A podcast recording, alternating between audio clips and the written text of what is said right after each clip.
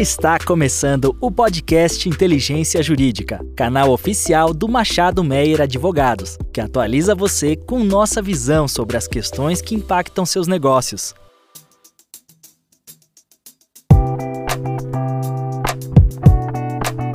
Saudações a todos. Este é mais um episódio da série Transição Energética do podcast Inteligência Jurídica do Machado Meyer Advogados. Este episódio será apresentado conjuntamente por mim, Ana Karina Souza, e Tito Andrade, sócio administrador do Machado Meia. Como vai, Tito? Olá, Ana. Prazer estar com você e com o senador Carlos Portinho. Eu e Tito, como o Tito comentou, temos a grande satisfação de receber o senador Carlos Portinho, grande expoente no Congresso Nacional hoje, tem liderado e participado ativamente da pauta da transição no Congresso Nacional, justamente para conversar um pouco é, sobre alguns dos temas envolvendo né, a nossa transição energética no Brasil. Como vai, senador? Olá, como vai, Ana Karina? Querido Tito, a todos do Machado Meia, muito obrigado pelo convite. Muito interessante poder participar de um podcast, um escritório reconhecido como é o Machado Meia, com atuação direta nessa área e eu podendo de lá, já que pendurei minhas chuteiras como advogado, pelo menos por hora, poder de lá contribuir também né, é, no, no aspecto legislativo mas com o desenvolvimento do país e com temas que importam né, aí a comunidade jurídica. Muito bom, senador. Vou ter o privilégio aqui é, não só de participar desse podcast, mas também de apresentá-lo. Então, para o nosso público, o senador Carlos Portinho atualmente exerce seu mandato como senador da República, sendo filiado ao Partido Liberal do Rio de Janeiro. É bacharel em Direito pela PUC-RJ, com especialização em Direito Esportivo pela Universidade. Possui pós-graduação em Direito Público e Tributário pela Universidade Cândido Mendes do Rio de Janeiro. Já atuou como advogado, como ele acabou de dizer, nas áreas de Direito Civil, Comercial, Trabalhista e Desportivo. Foi vice-presidente jurídico do Clube de Regatas do Flamengo, muito importante, professor nas disciplinas de Legislação e Ética na Publicidade, Introdução ao Estudo do Direito Instituições de Direito Público, sempre na Universidade Carioca. Também lecionou sobre matérias de Direito Desportivo no curso de pós-graduação da Escola Superior de Advocacia de São Paulo, a ESSP. Foi assessor parlamentar e coordenador jurídico de campanhas eleitorais e formulador de planos de governo. É responsável pela redação do PLP 4004-2008, que culminou na relatoria e aprovação do Ficha Limpa. É cofundador fundador do PSD e foi secretário de Ambiente no Estado do Rio de Janeiro e secretário de Habitação da cidade do Rio de Janeiro em 2015. Senador Portinho, um grande privilégio, um prazer tê-lo aqui conosco. Muito obrigado. Senador Coutinho, agora começando então nosso bate-papo mais oficialmente. Acho que o primeiro tema que gostaríamos de, de, de, comentar e discutir com o senhor diz respeito ao marco regulatório de geração de energia offshore. Né? Nós sabemos que hoje existe um projeto uh, em tramitação no Congresso Nacional, né, que é o PL 576, recentemente apensado a outro projeto de lei, que tem por objetivo estabelecer o arcabouço jurídico para a cessão de uso de espaços para geração de energia offshore. Nesse sentido, como o senhor vê a tramitação desse, desse projeto de lei? Existe a expectativa de que ele seja aprovado ainda esse ano no Congresso Nacional? E qual que é a sua perspectiva ou expectativa em relação ao tema? Olha, muito importante, é um projeto que eu sempre digo, né? Não é um projeto de governo, é um projeto de Estado. Por que eu digo isso? Porque a autoria é do hoje presidente da Petrobras, meu meu colega de Senado, então senador Jean Paul Prat. Ele é o autor do projeto e a relatoria coube a mim. No governo passado, um projeto de autoria do PT, com um relator que era eu, líder do governo Bolsonaro no Senado. Por isso sempre coloco esse projeto acima de qualquer interesse de governo, é o interesse do Estado, do Estado brasileiro. Eu tive com o senador Jean Paul visitando algumas feiras ao redor do mundo para poder entender esse mercado, né? Embora eu tenha sido secretário de Ambiente do Estado do Rio, lógico, é um tema próximo, mas eu quis conhecer mais a fundo, né? E nós tivemos, uh, por exemplo, nos Estados Unidos, ano passado, numa grande feira, a gente pôde ver o potencial desse setor, de toda a cadeira de, de suppliers, fornecedores que envolve, como é que são as experiências ao redor do mundo, especialmente nos Estados Unidos, né? Eu fiquei muito impressionado. Nova York teve áreas uh, leiloadas por bilhão né? E também isso manifesta uma preocupação sobre o custo da energia. Não é só, não deve ser só olhado como um projeto de real estate, né? Na verdade, o mais importante é a oferta de energia, de energia limpa. E o projeto ele teve esse cuidado durante a sua elaboração. Foram diversas audiências públicas, como eu costumo fazer nos projetos que eu relato, né? Eu sou um grande incentivador da democracia participativa, poder ouvir todos os stakeholders, todos os atores desse setor, né? Conhecer as experiências internacionais e eu me convenci realmente de que a perspectiva de atração de investimentos para o país pode equivaler ao que foi o pré-sal no passado, né? Já que a busca por uma diversidade de fontes energéticas e o Brasil pela qualidade que possui, por essa diversidade, né, de tanta, dependendo do estado, dependendo da localização, a gente vai ter a geração de energia onshore, a gente vai ter hidrelétrica, a gente vai ter energia solar, mas a gente tem também as nossas águas, os nossos ventos, uma costa enorme com expectativa de geração de energia. O projeto se preocupou com isso. Lógico que quando a gente olha para o projeto, a primeira coisa que a gente pensa é na geração de energia eólica, mas o projeto ele teve cuidado para não carimbar apenas essa fonte, até pela diversidade que há no nosso país. Então, a energia solar produzida em águas também, das marés, das correntes marítimas e até mesmo outras fontes de energia que ainda não foram uh, exploradas, mas que o próprio PL deixa margem, o projeto de lei deixa margem para que possa ser desenvolvido em águas territoriais, por isso offshore, né? em águas territoriais brasileiras, né? em sítios durante, ao longo da nossa costa. A gente tem uh, uma profusão de vento, né? de possibilidade, tratando aí sim de eólica, de produção de energia offshore no norte e nordeste do país, isso já vem sendo muito explorado. A gente tem também no estado do Rio de Janeiro, o Porto do Açu é estratégico para o desenvolvimento do meu estado, estado do Rio. Para ter uma ideia, hoje já há no Porto do Açu cerca de seis ou sete memorandos de entendimento, certamente esperando a aprovação desse marco legal para que atraiam esses investimentos em definitivo para o nosso país. Né? Isso vai gerar riqueza, vai gerar energia limpa, vai gerar oportunidades, certamente de emprego, né? inclusive para toda a cadeia de fornecedores desse setor. A gente tem, por exemplo, no Rio Grande do Sul, também um potencial ah, nas suas lagoas de produção de energia offshore. O Rio de Janeiro ele tem uma característica própria que é a constância dos ventos, né? Embora no norte e nordeste ele possa ter volume maior até de energia gerada, né? A, a, profusão dos, dos ventos, a intensidade deles muitas vezes é até superior à, à costa do estado do Rio de Janeiro, mas no Rio de Janeiro, por exemplo, a constância desses ventos é, é um fator de atratividade. A mesma coisa no sul do nosso país. Então a gente trata tanto de águas, o espaço marítimo, mas também no campo interno né, das nossas lagoas também está abarcado, abarcado por esse projeto. Eu, particularmente, sou muito otimista e imagino que, com o marco legal já aprovado no Senado, o PL 576, já aprovado no Senado, agora na Câmara dos Deputados, certamente será um fator de atração de muitos investimentos. O Brasil, ele já produz cerca de 50% de, da sua energia de outras fontes naturais, sustentáveis, e a gente está muito perto de alcançar a meta que foi estabelecida de 80%. Certamente esse projeto vai contribuir muito para que a gente alcance o mais rápido essa meta, que é uma meta ambiental também e que vai poder prover ao nosso país mais energia, energia que vai mover as nossas indústrias, nossa economia, gerar empregos. E também gerar recursos, que a gente se preocupou no projeto, para os municípios, para o desenvolvimento social né, desses sítios que serão usados para geração de energia offshore. Perfeitamente.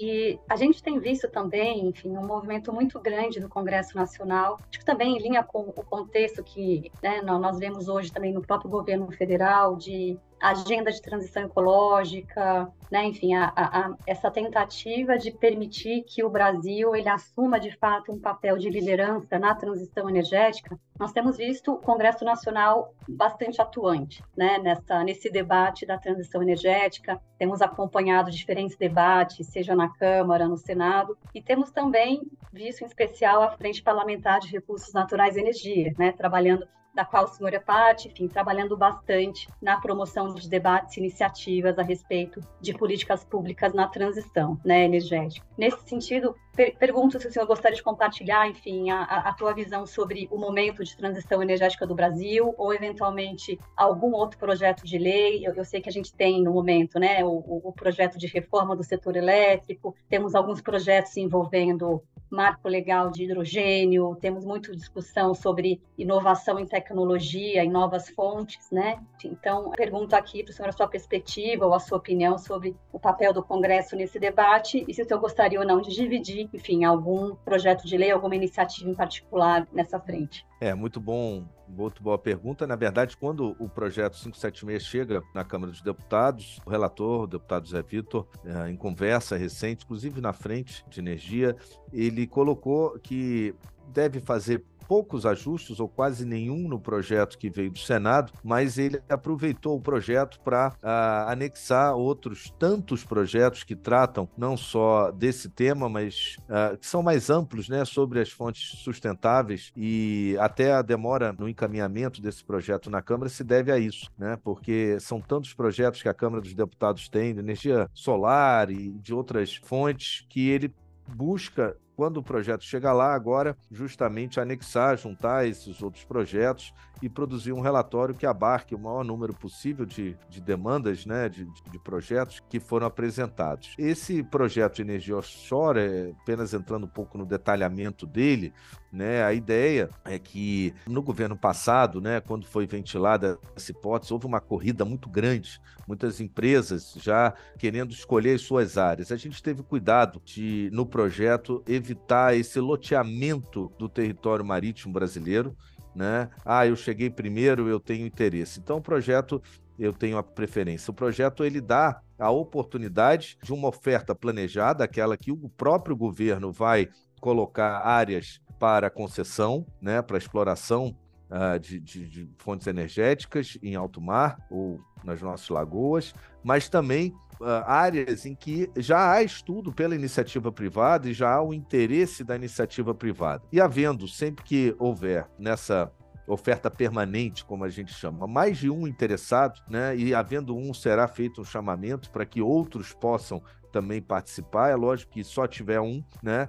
Deve ser feita a, a concessão a esse. Mas no chamamento, se outros se interessarem, é importante que a gente possa uh, colocar para uma, uma disputa essas áreas, havendo mais de um interessado. Né? Ao mesmo tempo, a nossa preocupação é quanto ao, ao valor. Né? O edital nesses casos, o projeto de lei prevê que o edital possa ser bem aberto. Sei lá, tem uma área que você quer, por exemplo, estimular mais a contratação de mão de obra do que não necessariamente o preço né, da outorga né, dessa determinada área. A gente viu casos nos Estados Unidos, como eu disse, em que o valor da área da outorga chegou a valores realmente surpreendentes e que a gente sabe que tem um impacto, né? Isso também no custo da, da energia. Então, tem uma área que você quer, de repente, é estimular uma cadeia de fornecedores, a instalação. Então, a gente deixa no projeto bem aberto para que o ente público, o governo federal, ele possa priorizar numa disputa outros fatores que não sejam só exatamente o preço, né? Porque a gente sabe que tem um, um, um impacto muito grande sobre o custo da energia. Né? E o que a gente quer é desenvolver uh, não só a fonte, mas também a, a, o setor, né? a cadeia produtiva toda dele, de fornecedores ou de mão de obra. A gente teve cuidado também de fazer a partilha, né, prever uma partilha que possa remunerar tanto os municípios quanto os projetos de desenvolvimento social, né, por exemplo, com pescadores, atividade de pesca que possam ser revertidos, que a gente sabe muito importante. Áreas que devem to tomar o cuidado na natural com relação às rotas de navegação para que não atrapalhe e também permitir que empresas, por exemplo, do ramo de extração de petróleo, possam otimizar as suas plataformas também na geração de energia seja solar, de correntes marítimas, eólicas ou qualquer outra. E por isso acho que o projeto ficou, depois de muita consulta, né? Tanto ouvimos os pequenos, os grandes, a Beólica participou ativamente, né? Todo o setor uh, teve a oportunidade em diversas rodadas de consulta em fazer suas propostas e a gente buscou que o projeto fosse o mais amplo, mais democrático e que permitisse a participação e a remuneração também do governo, né? atraindo esses investimentos, atraindo riqueza para os municípios e para os seus estados. E por isso, agora na Câmara, podendo trazer outros projetos de iniciativa da Câmara dos Deputados, junto com a aprovação desse, que é o trabalho do relator, deputado Zé Vitor, eu tenho certeza que o Brasil vai dar um passo muito grande. A gente, eh, eu particularmente deposito aqui minhas expectativas positivas nesse projeto, na atração de investimento, tanto quanto tenho discutido também lá no Senado, que tramita o projeto do mercado de carbono, que eu considero também, do ponto de vista não só ambiental, mas de negócio, né, que possa atrair uh, investimentos e, e, e, estimular esse mercado de carbono, esse projeto também dos mais importantes. Até porque nesse outro projeto de carbono, do mercado de carbono, a gente também teve aqui, eu tive uma participação direta para que não ficasse só na questão florestal, né? Tanto pela preocupação também com greenwash, que a gente está vendo que é real, né? A forma, a metodologia, a fiscalização que impõe e quis implementar nele, nesse projeto do marco do carbono, também os projetos de energia renovável, né? porque eles têm uma participação na redução da, das emissões né? e a possibilidade desses créditos poderem ser uh, valorizados e negociados no mercado. Eu acredito que, particularmente, esses dois projetos são marcos, são marcos muito importantes para a questão ambiental, mas também para a economia brasileira, na atração de investimentos, na valorização do Brasil frente a outros países, né, na vanguarda, pode-se dizer, da diversidade. Eu tenho muitas vezes eh, nessas discussões eu tenho dito é, é, importante a gente falar de transição energética, mas eu particularmente eu prefiro o termo mix energético, porque o Brasil é muito, a diversidade é enorme. Então você vai ter projetos de energia solar, de energia eólica, e a gente vai adaptando do gás, com a nossa costa também, trazendo esse gás para gerar energia, vai ser um motor importante para a economia né, e para a oferta no mercado de energia. É, eu vejo com muito otimismo esses dois projetos e acho que muito em breve, se possível até o final desse ano, a gente vai ter a aprovação de ambos. Excelente, senador, ótimos comentários.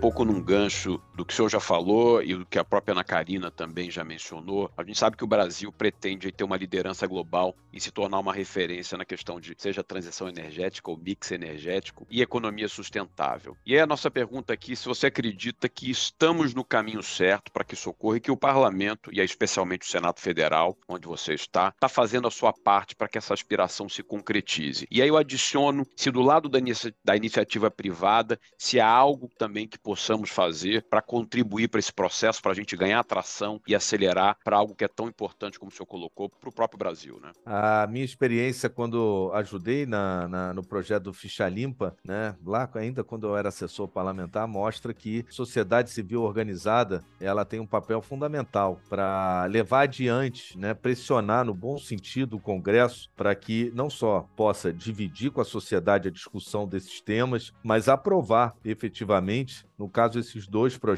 Eu acho que a participação, por exemplo, de vocês, né, que tem o domínio da matéria, campo jurídico e outros, além de outros escritórios, outros atores, né, além do próprio setor, que já vem se posicionando e pressionando a Câmara, a própria frente fez uma audiência na Câmara dos Deputados que convocou não só a mim, né, como senador, mas também os deputados para entender o projeto e despertar a importância desse projeto ser aprovado, é essa pressão positiva, né, que o Congresso ele, ele, ele geralmente ele reage Né? Então, é realmente a articulação de todo o setor produtivo, daqueles que estão nessa atividade, nesse segmento, né? buscando seus, seus deputados, no caso do carbono, os seus senadores, para que esses projetos sejam aprovados. A pauta a verde, digamos assim, né? o sustentável, ela tem um, um apelo muito forte junto a essa legislatura, tanto no Senado quanto a essa última agora na Câmara dos Deputados. Né? É muito importante a gente, bom a gente ver que esses temas são temas de futuro e que o Senado está disposto a discutir. Eu, particularmente, considero essa pauta como as pautas do setor de tecnologia as mais importantes hoje. A gente, no governo passado, além do marco das offshores no Senado aprovado, a gente teve realmente projetos transformadores né, que foram aprovados. O marco das ferrovias, a BR do Mar, o marco do saneamento, privatização da Eletrobras, o marco das startups, que eu relatei, o marco da sociedade anônima do futebol, puxando aqui a brasa para o tema que, que me é próprio, mas que já vem mostrando transformação, atraindo riqueza. São esses projetos que o Brasil precisa, né? Porque trazem segurança jurídica, porque trazem investimentos para o nosso país. O Senado e a Câmara dos Deputados, eles reagem muito bem, sempre que demandados pela sociedade civil, nesses temas que já são temas de primeira ordem das suas pautas.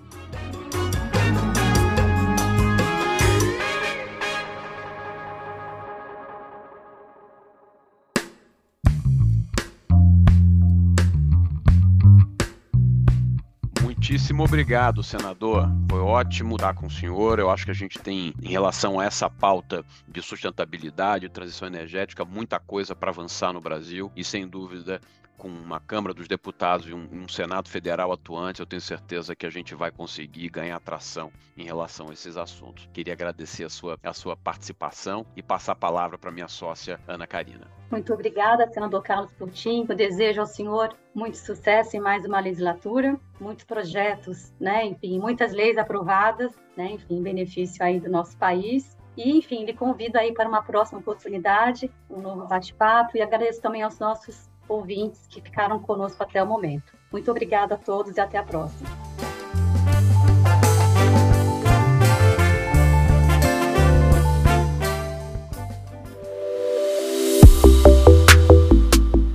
Você ouviu mais um episódio do podcast Inteligência Jurídica. Além de favoritar e compartilhar, agora você pode participar da nossa caixinha de perguntas e enquetes aqui no Spotify. Ouvir você é fundamental para continuarmos aprimorando nossos conteúdos.